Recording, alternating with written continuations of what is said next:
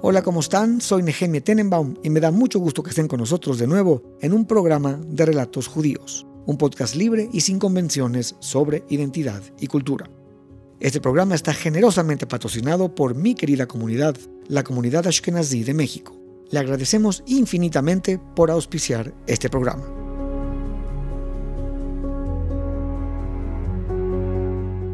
La misión de la Kilash Nazi de México es mantener y transmitir la herencia y los valores del judaísmo, promover la educación judía, proporcionar apoyo a sus miembros y fomentar la colaboración y el entendimiento con otras comunidades. Hoy estamos en el estudio con la maravillosa actriz Sophie Alexander Katz. Sophie cursó sus estudios de teatro en Inglaterra, donde debutó en la BBC de Londres interpretando a Frida Kahlo.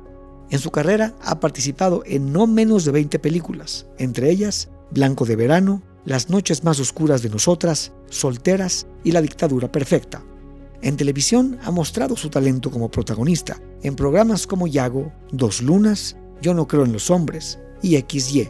Y en teatro, que constituye una tribuna significativa en su carrera, Sophie nos ha deleitado en escenarios en Francia, Inglaterra y México, en títulos como Hamlet, Mujeres soñaron caballos, Ocho columnas y El filósofo de Clara.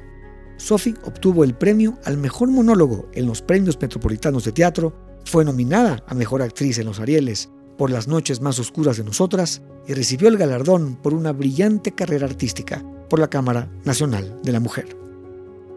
Sophie, querida, qué gusto tenerte aquí en Relatos Judíos. Finalmente. Finalmente. No, pero un gran privilegio. Gracias. un espacio muy mágico. Qué linda. El que has armado. Gracias por estar con nosotros. Estamos muy agradecidos, muy contentos. Gracias, querido.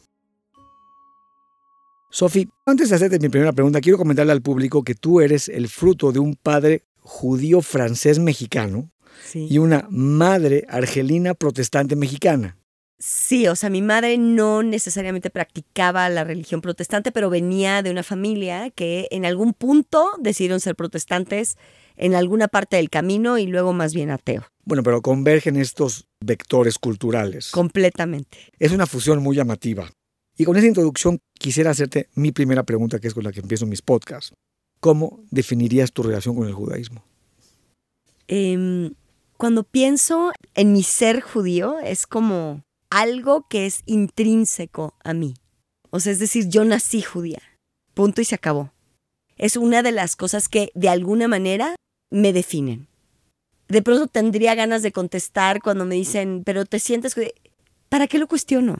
Soy judía, punto y se acabó. Es como, tengo el cabello oscuro y tengo los ojos de este color.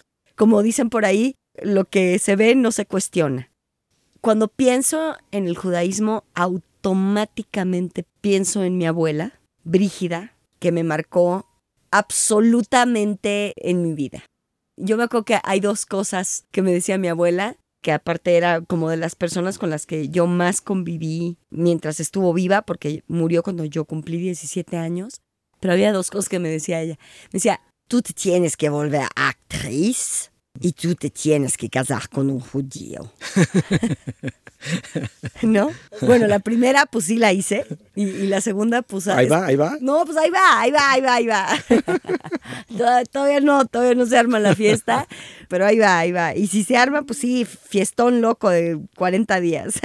¿Sabes que Me encanta porque mi abuela era atea, pero un día me dijo, te mato, si te vuelves religioso te mato, y si te casas con una no judía te mato. o sea, exacto. ¿Qué onda con la contradicción? pues sí, pero justo tal vez podría parecer que es una contradicción si piensas que el judaísmo eh, pues, es, una religión. pero ese es el punto. Mm. Yo sí soy de las que piensa que el judaísmo, evidentemente no somos una raza, no es solamente una religión, no es una nacionalidad. Me gusta pensar que somos un pueblo repartido en varias partes del mundo, somos una cultura y es también una filosofía de vida. Y yo creo que es por eso que tu abuela te decía, no te cases con una no judía.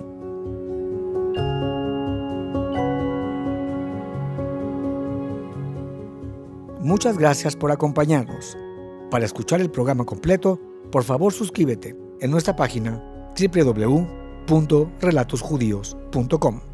Es muy fácil, solo entra a la página, haz clic en el botón suscripción y sigue las instrucciones. A las personas que no tengan los medios para suscribirse, por favor escríbanos a relatosjudíos.gmail.com y con mucho gusto les brindaremos una cortesía. Manténgase saludable y en movimiento. Hasta pronto.